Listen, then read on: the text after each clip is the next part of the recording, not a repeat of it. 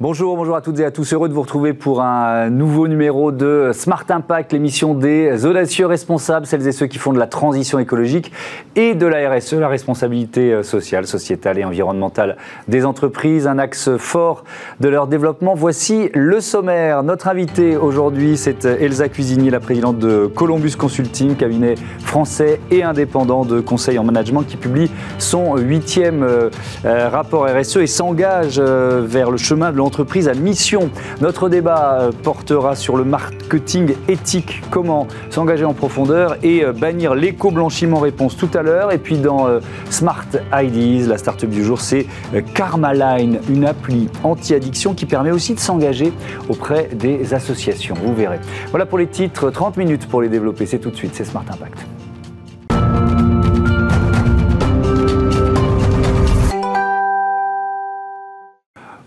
Bonjour Elsa Cuisinier, bienvenue. Bonjour. Heureux de vous accueillir. Vous êtes donc la présidente de Columbus Consulting. C'est un cabinet de conseil euh, en management. Je disais euh, que vous vous engagez sur ce chemin d'entreprise à, mission. Ça veut dire quoi? C'est quoi les grands principes de, Columbus Consulting?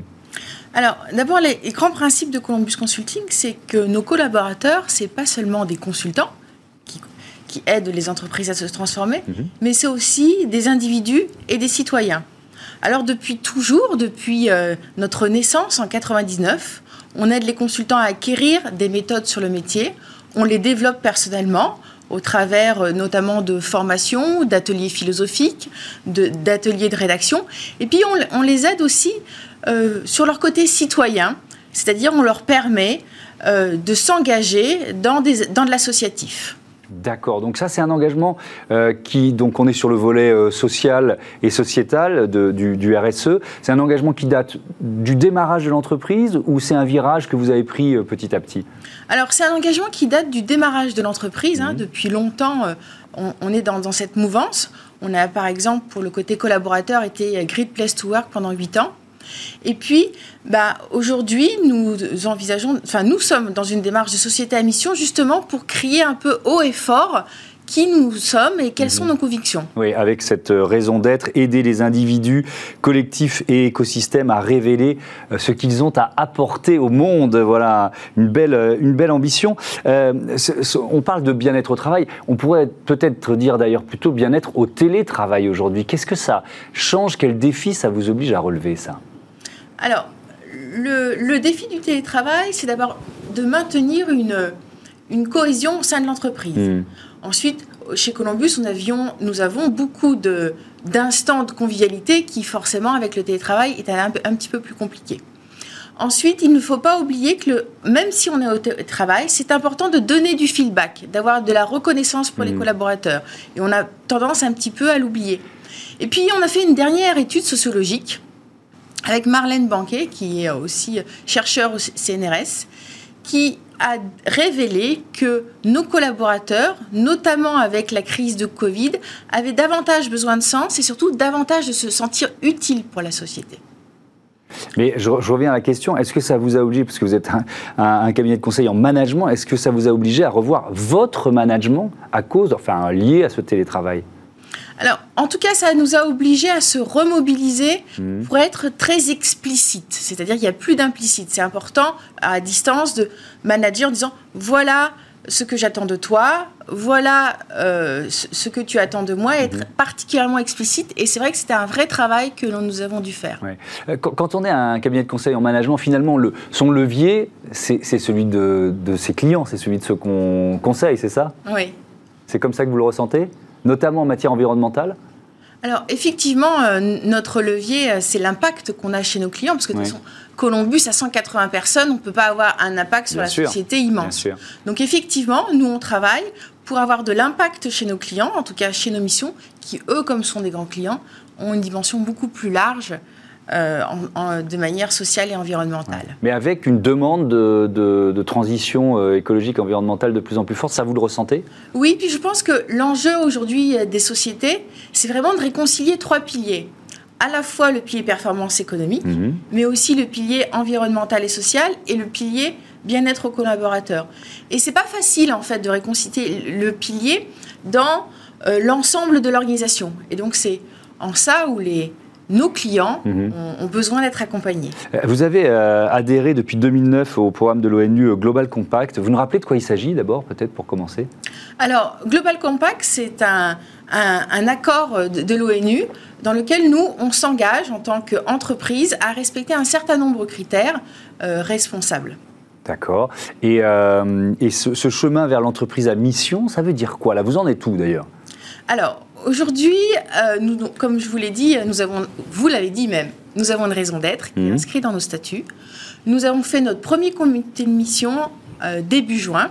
Et donc, on s'engage dans cette démarche pour que nous sortirons notre premier rapport de comité de mission en juin 2022. Mais qu'est-ce que ça change concrètement? Alors, qu'est-ce que ça change? Ça change d'abord notre façon dont on va accompagner nos clients. On va davantage axer sur des critères RSE. Sur chaque mission, nous allons regarder de quelle façon nous allons pouvoir avoir de l'impact chez nos clients sur ces critères RSE. Nous allons diffuser de nouvelles méthodologies. Et puis aussi, c'est important d'être entreprise à mission parce que lorsqu'on en aide des entreprises à devenir responsables, à faire de la transformation responsable, ce serait un peu bizarre si nous-mêmes on n'était pas exemplaires, si nous-mêmes on n'avait pas une éthique managériale, si nous-mêmes mmh. on n'était pas sensible aux impacts que nous avons sur la société. Et puis aussi, on a beaucoup de chance parce que dans notre comité de mission, euh, nous avons des personnes très brillantes qui nous accompagnent. Par exemple, Eric Orsena, qui après avoir quitté le Conseil d'État euh, s'investit beaucoup dans les entreprises. Hein. il a essayé beaucoup investi aussi dans Greenflex. Mhm. Nous avons aussi Philippe Zawati, qui est aussi une société à mission, hein, qui est euh, le dirigeant euh, d'un fonds vert qui s'est engagé dans ce cadre-là. Et puis nous avons d'autres partenaires euh, comme Benoît Gadjos qui est aussi associé du cabinet non-profit Co, mm Anne-Lise qui est secrétaire générale Emilie et bien d'autres. certains de ces, de ces personnages, on les a reçus ici euh, euh, dans Smart Impact. Vous venez de publier votre huitième rapport RSE. Peut-être sur l'aspect environnemental d'abord. Quel, quel bilan vous faites? Alors, sur l'aspect environnemental, comme on est assez petit, mmh. donc évidemment nous avons des actions en tant que colombusien sur notre entreprise pour avoir de l'énergie verte, pour être éco-responsable aussi dans, dans, nos locaux. Donc ça veut dire quoi? Moins de papier, moins d'encre? Vous faites des efforts de, ce côté-là? Tout à fait. Mmh. Et en matière de transition énergétique, d'abord nous, nous avons de l'impact chez nos clients. Par exemple, on travaille pour un opérateur d'électricité pour savoir de quelle façon quelle va être sa trajectoire de photovoltaïque. Donc nous avons aussi, par notre expertise que dans laquelle nous intervenons dans l'environnement, dans, le, mhm. secteur de l'environnement, nous avons un impact environnemental. Mhm. Vous participez aussi à la fresque du, euh, euh, climat. Pourquoi vous faites ça? C'est pour sensibiliser les, collaborateurs? Oui, c'est d'abord pour et voilà, sensibiliser les collaborateurs. Comme je vous disais, c'est aussi des citoyens. Donc il faut qu'ils comprennent un peu euh, de, de, quoi il en ressort, comment s'opère le dérèglement climatique. Mais ça prend quelle forme? Alors, ce sont des formations mhm. que les collaborateurs euh, euh, réalisent. En fait, nous, les formons. On restitue à chaque formation une partie euh, financière à la fresque du climat. Et puis après, ces collaborateurs vont ensuite former des partenaires, des clients pour démultiplier et avoir de l'écho. Hmm. Est-ce qu'il y a, dans, cet engagement dont vous parlez, est-ce qu'il y a des entreprises ou des secteurs avec lesquels vous ne voulez pas travailler? Ou est-ce qu'au contraire, vous dites, bah non, il faut les accompagner dans la transition? Alors, ça a été un vrai sujet chez Columbus. Mmh. Euh, on a pris le parti aujourd'hui de euh, un peu comme un professeur, c'est-à-dire on ne dénigre pas le mauvais élève parce qu'il est mauvais élève et on ne se focalise pas sur, sur le bon. Donc on a pris le parti d'accompagner aussi bah, des entreprises qui ont encore du chemin à faire. Et puis en tant qu'entreprise citoyenne, c'est aussi de notre devoir hein, euh, de, de, les accompagner vers cette transformation responsable. Mmh. Vous accompagnez aussi le secteur de l'économie sociale et solidaire, notamment en, avec un, cabinet euh, euh Co-Conseil que vous avez créé il y a, il y a 7 ans, c'est ça, euh, ça, ça représente quoi? Combien de, combien de projets accompagnés, par exemple, depuis une demi-douzaine d'années? Alors aujourd'hui, on a 160 projets d'intérêt général qui ont été accompagnés. C'est un cabinet de conseil aussi qui fait qui partage, qu'on le partage avec notre écosystème, hein, qui est ouvert, puisqu'on partage ce cabinet avec euh, Kea, on partage ce cabinet avec Algoe, et aussi avec OnePoint, et plus récemment avec Mawanzi. Mmh. Donc c'est vraiment un partage de nos, de nos connaissances et de nos pratiques vers les entreprises d'économie sociale et solidaire. C'est quoi? C'est un engagement aussi, d'une certaine façon? Exactement, c'est un engagement. Merci beaucoup. Merci Elsa Cuisinier. À bientôt sur Bismart. Allez, tout de suite, notre débat, débat sur le marketing éthique.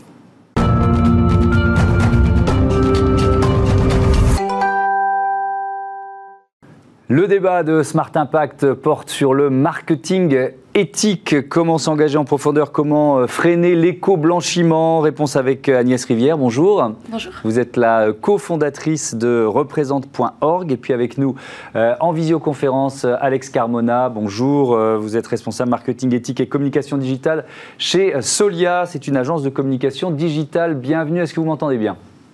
Oui, je vous entends. Et eh ben, la liaison est bonne, c'est parfait. Euh, Agnès Rivière, votre métier, c'est de, euh, d'accompagner les, euh, les comités sociaux et économiques, les, les anciens comités d'entreprise, à s'engager dans l'action environnementale.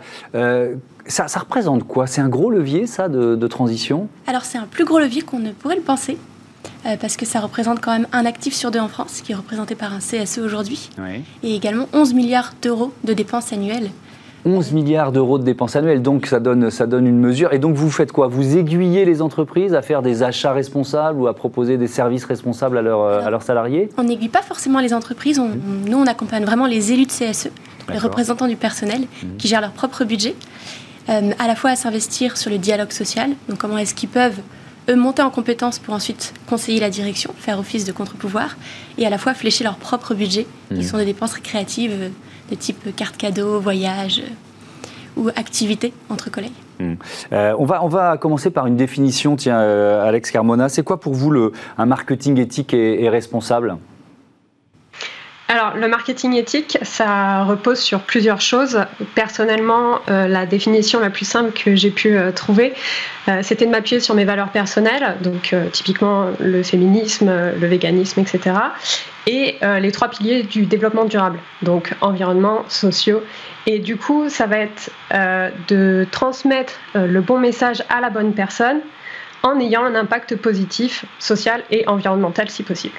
Mais là, c'est intéressant ce que vous dites parce que vous le liez à vos valeurs personnelles. Vous ne faites pas une définition qui est une définition euh, générale finalement. C'est ça. Et c'est un petit peu le souci qu'on a avec l'éthique, c'est qu'en fait, chacun et chacune y va un petit peu de sa définition parce qu'on n'a pas vraiment euh, des choses qui sont très cadrées à l'heure actuelle. Donc il faudrait le cadrer un peu plus? Le définir, ce marketing éthique? Je pense que oui, ce serait bien. Euh, surtout que ça éviterait en fait euh, bah, d'avoir typiquement ce genre de problème avec euh, les washing, que ce soit du greenwashing, pinkwashing et toutes les couleurs qu'on peut imaginer en washing. Est-ce que les objectifs, je reste avec vous Alex Hermona, les objectifs de développement durable de l'ONU, c'est pour vous un, bon moyen justement de, de différencier, on va dire, le marketing traditionnel du marketing éthique? Tout à fait.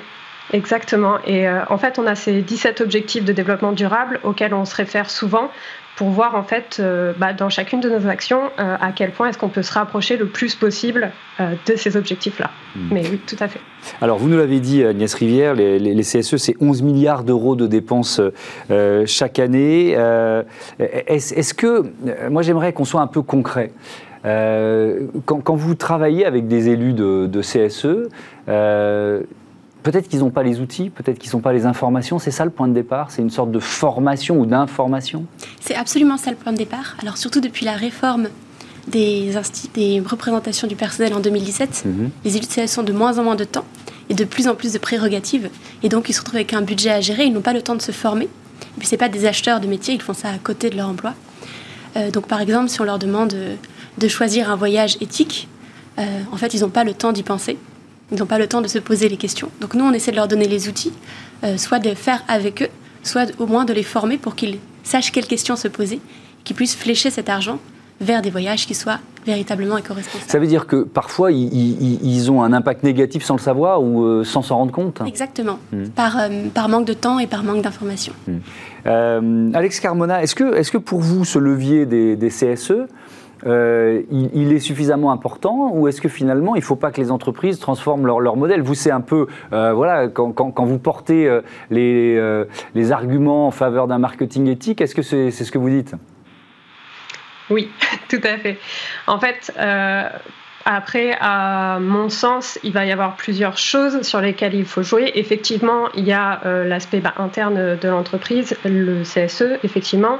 Il va y avoir ce que euh, l'entreprise ou toute autre structure projette à l'externe. Donc ça va être la communication et le marketing, parce que ça aussi, c'est un impact énorme derrière sur la réalité des personnes, sur les messages qu'on leur bombarde en fait au quotidien. Et puis on a effectivement le fonctionnement euh, bah, de base, la mission et euh, ce que produit et comment produit euh, ces produits ou services l'entreprise au quotidien en fait. Est-ce que vous avez le sentiment parfois que l'action d'un CSE, puis je vous poserai la même question après Agnès Rivière, peut presque être un peu contradictoire avec l'activité de l'entreprise? Vous voyez ce que je veux dire Alex Carmona en fait, c'est tout le souci. C'est comment est-ce qu'on arrive à être aligné euh, à 100% dans chacune de ces actions. Et c'est un problème qui est transverse en fait à toute l'entreprise, à toute la structure. Et il faut vraiment penser à tout de A à Z pour que tout soit vraiment bien aligné. Le, le, CSE, c'est un point d'entrée aussi? Ça peut être ça? Alors nous, on travaille qu'avec les CSE. Oui, mais euh, est-ce qu'ensuite l'action d'un CSE, vous avez compris la question, mm. l'action d'un CSE, elle, peut ensuite essaimer d'une certaine façon, diffuser dans euh, justement les choix stratégiques de l'entreprise? C'est exactement l'intérêt du CSE, c'est qu'en fait c'est vraiment une... Euh, il a vraiment un rôle culturel, à la fois d'un point de vue individuel, parce qu'il peut accompagner les collaborateurs jusque dans le quotidien, avec une voix qui est d'égal à égal, la voix du collègue au collègue. Et c'est également un contre-pouvoir dans l'entreprise. Et nous, on travaille avec parfois des CSE où il n'y a pas de politique RSE. Et donc, ils vont vraiment prendre ce rôle de tirer la sonnette d'alarme, de poser des questions, jusqu'à ce que la direction choisisse de bouger. Hmm. Donc, en effet, c'est un levier. Euh, Alex Carmona, est-ce que euh, ça vous arrive de refuser des, euh, des clients parce qu'ils ne correspondent pas à vos valeurs? Tout à fait. Et c'est la première porte d'entrée, en fait, ça va être de vérifier que, bah, que cette structure correspond à mes valeurs. Euh, je donne souvent l'exemple d'une personne qui travaillait dans l'exploitation animale, donc qui euh, tuait des agneaux, quelque chose comme ça, je ne sais plus exactement.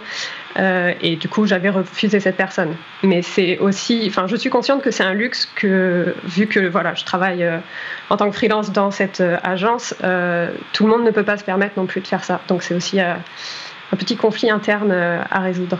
Oui, parce qu'on peut élargir. Bon, là, c'est vos valeurs euh, personnelles. Vous êtes vegan, vous l'avez dit en début d'interview, donc vous ne souhaitez pas euh, euh, aider un éleveur à faire du marketing. Mais si, on élargit à la question des, des, secteurs les plus polluants, ceux qui ont un impact sur notre santé ou sur la santé de la, de la planète, est-ce qu'il faut les abandonner sur le bord du chemin, Alex Hermona? Est-ce qu'il ne faut pas, au contraire, essayer de les accompagner? Je pense que oui. Après, euh, très personnellement, en tant que professionnel de la com et du marketing, je ne vais pas pouvoir les accompagner. Typiquement, euh, tout ce qui est pharmacie ou euh, médicaments, agriculture, fast fashion, je n'ai pas du tout toutes ces connaissances techniques et scientifiques pour les aider à réduire leur impact environnemental et social. Donc, j'essaye de me focus ce sur quoi bah, j'ai du pouvoir à l'heure actuelle, c'est-à-dire la communication et le marketing. Mais derrière, je ne peux pas faire ça toute seule parce que je peux très bien travailler à leur faire un marketing qui soit très responsable, très éthique, et très éthique, pardon, très euh, naturel, durable, etc. Tant que derrière l'entreprise va continuer à produire des services qui ne sont pas du tout en lien avec ses valeurs, on sera totalement dans le washing en fait. Donc il faut quand même avoir un travail de fond et, euh, et ça c'est quand même à la structure de base de faire ce travail-là. Mmh. Le greenwashing, vous y êtes encore confronté, Alex Carmona? Oui. Alors pas personnellement parce que du coup justement je fais ce tri euh, dans, mes, dans ma clientèle donc euh, c'est à moi de les sensibiliser que ce soit sur le greenwashing ou sur d'autres choses voilà et certaines personnes ne sont pas forcément au courant, donc il y a ce besoin de prévention. Euh, mais par contre, quotidiennement, euh, on, peut le voir euh, un peu partout. Mmh. Agnès Rivière, on va terminer là-dessus. Est-ce que ce, greenwashing ou tous les washing, on, parle de social washing, etc., est-ce qu'ils ne deviennent pas de plus en plus risqués, notamment avec le contrôle des consommateurs, le contrôle des, des associations? Alors, nous, notre expertise, c'est vraiment le greenwashing. Et on trouve qu'à l'inverse, on n'a jamais autant parlé d'écologie, les marques n'ont jamais autant parlé mm. d'écologie, et pourtant les actions, face à l'urgence climatique notamment, ne sont pas du tout au rendez-vous. Donc on préfère plutôt, et c'est très intéressant qu'elle parlait d'expertise en fonction des secteurs, la difficulté avec le greenwashing, c'est qu'il faut vraiment comprendre c'est quoi l'enjeu du secteur et du coup c'est quoi les actions qui sont pertinentes pour y répondre. Et si une entreprise met en valeur d'autres actions qui ne sont pas faites, celles qui sont pertinentes dans son secteur, c'est là qu'on peut parler de greenwashing. Donc toute la difficulté, elle est là je pense que le greenwashing n'est pas risqué pour l'entreprise. En revanche, il est risqué pour la société parce que ça brouille les messages et que même les consommateurs eux-mêmes ne sont plus en mesure de faire des choix euh, cohérents. Mhm. Euh, en oui, mais il y a quand même un retour de bâton pour l'entreprise si le greenwashing est, découvert et révélé. Le problème, c'est qu'il y a tellement de messages contradictoires. Nous, on mhm. le voit parce qu'on consulte les salariés dans l'entreprise, on leur pose la question. Et ça ressort toujours le greenwashing comme moi, je ne fais rien, souvent, ou je ne sais pas quoi faire, parce qu'il y a tellement de messages contradictoires que je ne sais plus qui croire. En fait, ça crée une défiance qui, je pense, est néfaste pour tout le monde. C'est un retour de bâton pour l'entreprise, mais pour les bonnes comme pour les mauvaises. Hmm. Merci beaucoup, merci à, toutes les deux. On passe à Smart Ideas tout de suite. Smart Ideas avec BNP Paribas. Découvrez des entreprises à impact positif.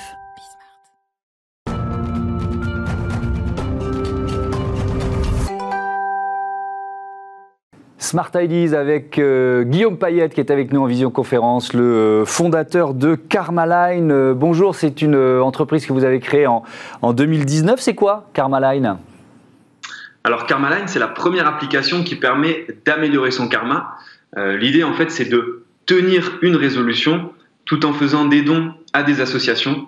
Et finalement, ça donne du sens à sa résolution et euh, voilà, on donne de la valeur à sa résolution en faisant un don donc à l'association. Euh, quand, quand, vous parlez de résolution, euh, c'est notamment de, de lutter contre un certain nombre d'addictions, c'est ça?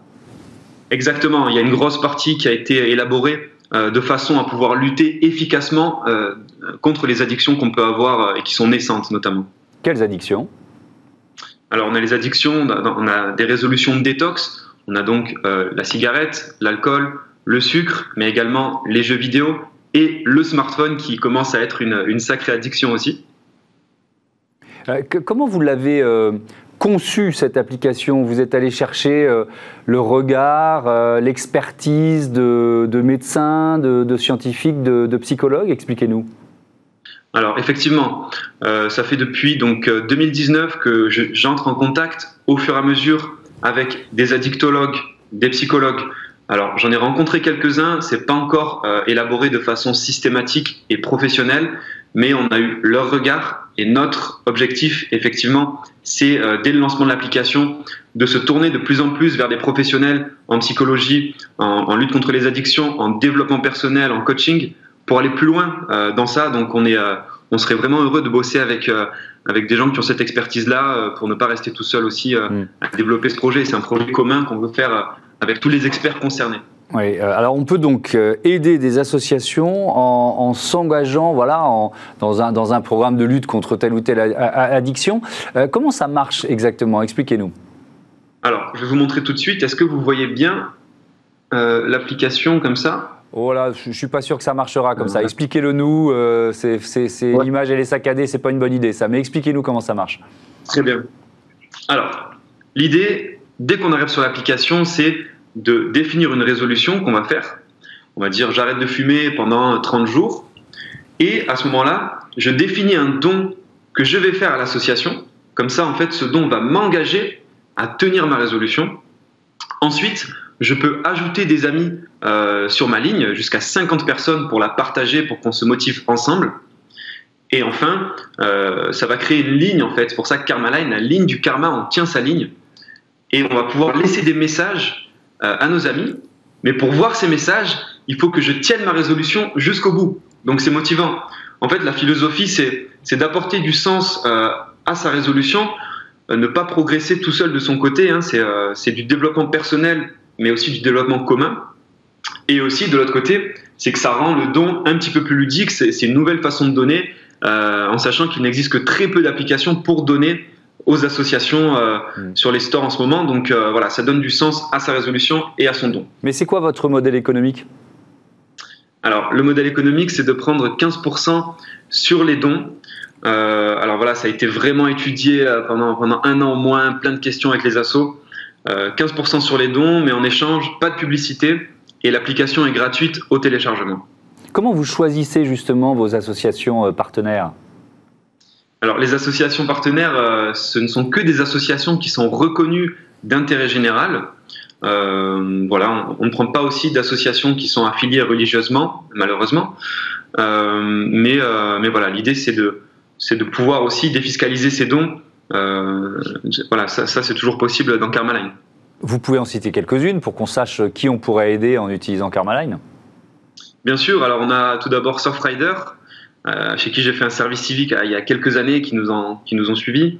Donc Surfrider, Sourire à la vie. On a aussi Tirelire d'avenir, qui est une asso parisienne très sympa. Euh, Fondation Eugénie, qui est, qui est, une asso à Marseille qui s'occupe des personnes âgées. On a, euh, voilà, on a encore cinq autres associations. On, a on, en a une dizaine pour le moment. Et, et on attend encore des associations pour le lancement. Vous vous adressez aussi aux influenceurs, j'ai lu ça sur votre site. Pourquoi? Alors, les influenceurs, c'est eux, hein. c'est eux qui ont du pouvoir en ce moment pour, euh, pour changer les choses. Donc euh, là, on a préparé euh, une campagne aussi qui permettra aux influenceurs d'aider les associations en partageant un hashtag sur Instagram. L'idée, en fait, c'est de, collaborer avec eux pour que eux-mêmes invitent des gens dans la ligne, donc dans Karmaline, pour, bah, pour tenir des résolutions ensemble et, faire prendre conscience quoi, de, nos addictions de, et d'une nouvelle façon de se développer personnellement tout en pensant aux autres.